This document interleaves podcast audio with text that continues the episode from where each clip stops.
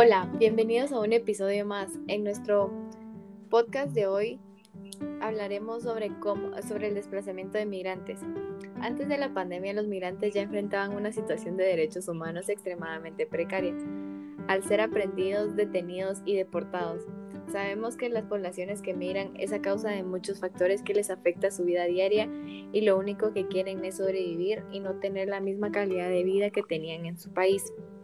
Por la pandemia provocada por el COVID-19, los migrantes experimentan mayores dificultades, los cuales extenderemos más adelante. Los ODS involucrados en este tema son 1, 3, 10, 11, 16, los cuales serán importantes para comprender y analizar el podcast de hoy. Hola Jackie, como primer punto, ¿será que tú nos puedes explicar cuáles son las razones más importantes que empujan a las personas a migrar? Claro, hay muchas causas que pueden explicar la migración, desde cuestiones de seguridad y demográficas hasta violaciones de derechos humanos, pobreza o cambio climático. De hecho, hay tres factores principales de empuje y atracción, las cuales son, número uno, factor sociopolítico.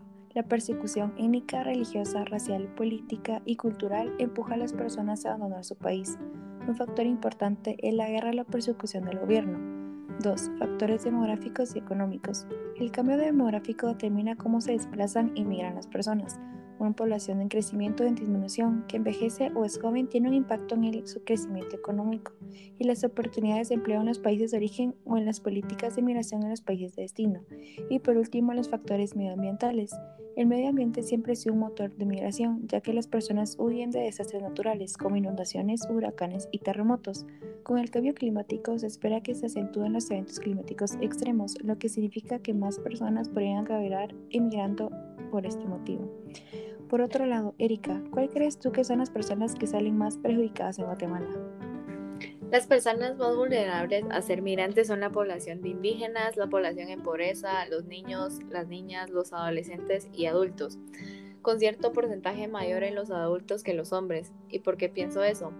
Los, pueblos indígenas y garífunas y xincas se enfrentan cotidianamente a estructuras racistas y a la discriminación. Esto explica que la garantía y protección de los derechos de esta población no ha sido un tema prioritario para el Estado y por eso buscan otra oportunidad mejor en otro país.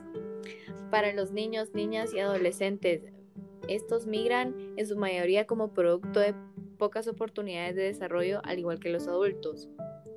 Concluyendo aquí, ¿cómo tú relacionarías este tema con lo que pasa actualmente con la pandemia del COVID? Según la ONU, hay más de 70 millones de personas inmigrantes y refugiados que viven en un mundo invisible, y por la pandemia del COVID-19 aumentó mayores dificultades debido a la pérdida del empleo o la imposibilidad de salir a realizar jornadas cotidianas, a la ausencia de programas de protección social y laboral, al distanciamiento de sus familias a la sociedad con la que se enfrentan la pandemia en distintas ciudades de Estados Unidos.